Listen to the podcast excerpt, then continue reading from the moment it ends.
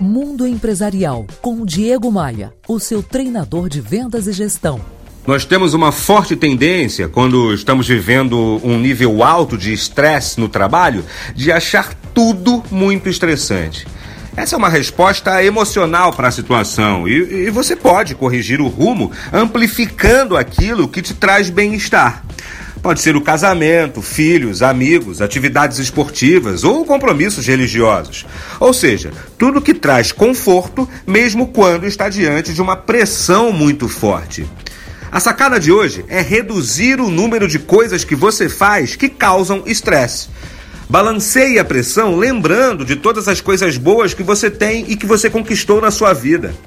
No final do meu pior dia de trabalho, eu vou para casa e meus filhos continuam lá, saudáveis, me amando, curtindo. Pode ser que contabilizar as coisas boas seja a última coisa que você quer ouvir no momento de forte pressão. Mas na verdade é um conselho brilhante.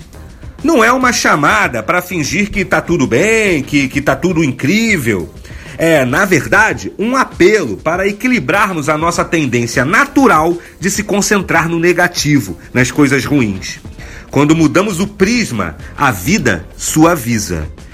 Tem muitas outras sacadas lá no meu blog, no meu canal de podcasts que você pode acessar aí pelo seu iPhone ou pelo seu iPad e também na minha página no Facebook. Você encontra todos esses links em diegomaia.com.br.